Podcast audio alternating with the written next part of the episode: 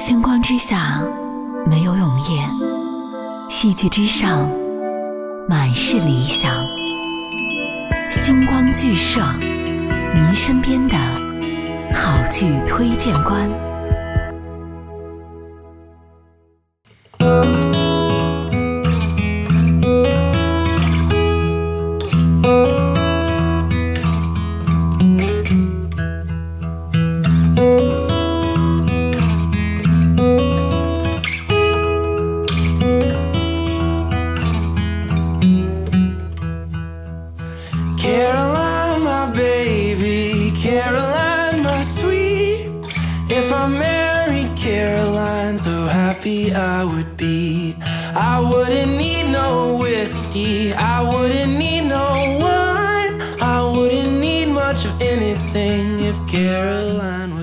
以下内容不适宜未成年人收听。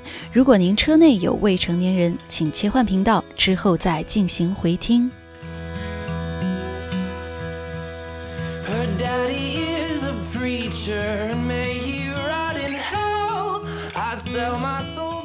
Hello，您现在收听到的是 New Radio 星光剧社播客节目。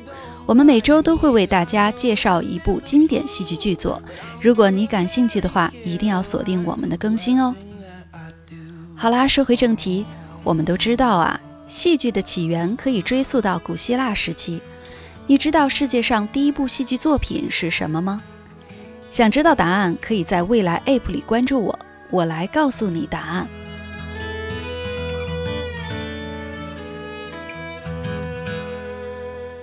而说回古希腊，在尼采的《悲剧的诞生》书中提出，希腊悲剧是由于日神阿波罗精神与酒神狄奥尼索斯精神的对抗与调和而产生的，并以酒神精神为主导。听起来很玄幻，是不是？这里的日神其实是古希腊神话中的光明与希望之神，他可是许多艺术家在诗画中赞颂的对象呢。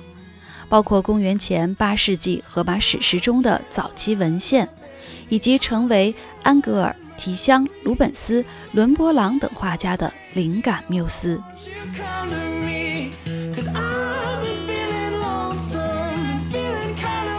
而酒神是奥林匹斯十二主神之一，他握有着葡萄酒醉人的力量，维护着世界的和平。而正因为这两位神的存在，戏剧悲剧就此诞生了。到底发生了什么事呢？今天就让我们一起来了解一下最具代表性的古希腊戏剧作品《俄狄浦斯王》。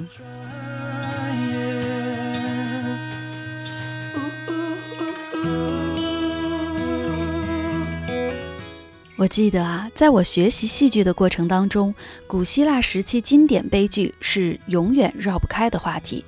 它是将戏剧呈现在舞台上，成为某种表现手段的开端。它的溯源充满力量。下面就让我介绍一下刚才提到的这个剧作《俄狄浦斯王》，是古希腊索福克勒斯创作的经典作品。选材希腊神话中俄狄浦斯弑父娶母的故事，大家一听这个故事是不是匪夷所思？其实他想表达的是人与命运超强的冲突呢。我们来了解一下俄狄浦斯王。他的出处取材于一个希腊传说，传说俄狄浦斯出生后，生父特拜王从神谕口中得知这个孩子。俄狄浦斯长大成人，将会杀父娶母。生父一听，这还了得！于是命令仆人将他杀害。仆人不忍心，想给这孩子一丝生的希望，于是把年幼的俄狄浦斯丢弃到一个村庄，可能无法改变宿命的掌控。后来，他被没有子女的柯林斯国王给收养了。长大以后，俄狄浦斯听说了自己会迎来弑父娶母的命运。为了躲避厄运，他逃离了克林斯，这个他一直以为是亲生父母的地方。在逃离的路途中，俄狄浦斯受到了一伙路人的凌辱，一怒之下，在混乱中将四人杀害。但命运捉弄，其中就有他微服私访的亲生父亲，年迈的特拜国国王阿以奥斯。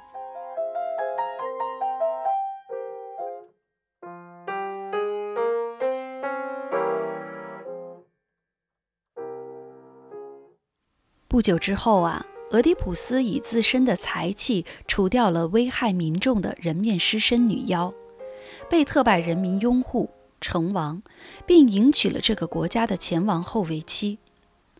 这个前王后也就是他的生母。俄狄浦斯就这样成为了杀父娶母的罪人，可他却毫不自知。按照神的旨意查找杀害前国王拉以奥斯的真凶之时，才知道自己就是所谓的凶手。剧情一步步的指引反转，在此刻真相大白。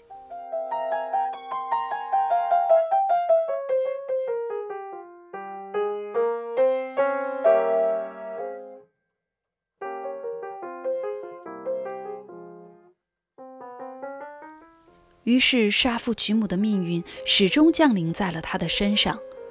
俄狄浦斯的生母在悲痛中自尽，来洗刷自己的罪孽。痛苦和折磨让俄狄浦斯将自己的双眼刺瞎，终日活在黑暗的忏悔中。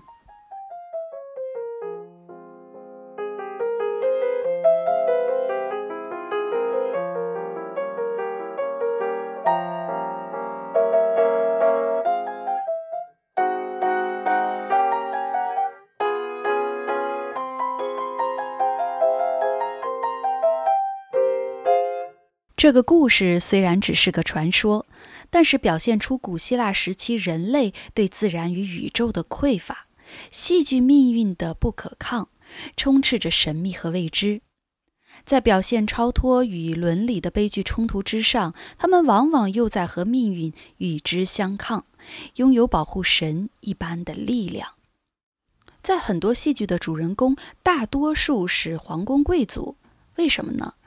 这样的人物设定，其实与普通人的身份可以形成强烈的反差，让我们读者和观众在欣赏之余，可以回味更多，去感受对命运不公的降临和对人物充斥悲剧色彩的惊叹。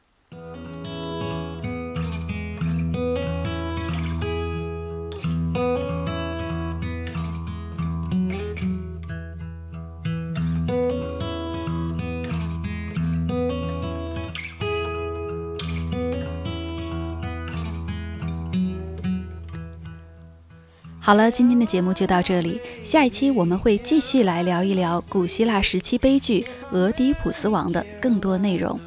欢迎收听星光剧社，我们下期再见吧。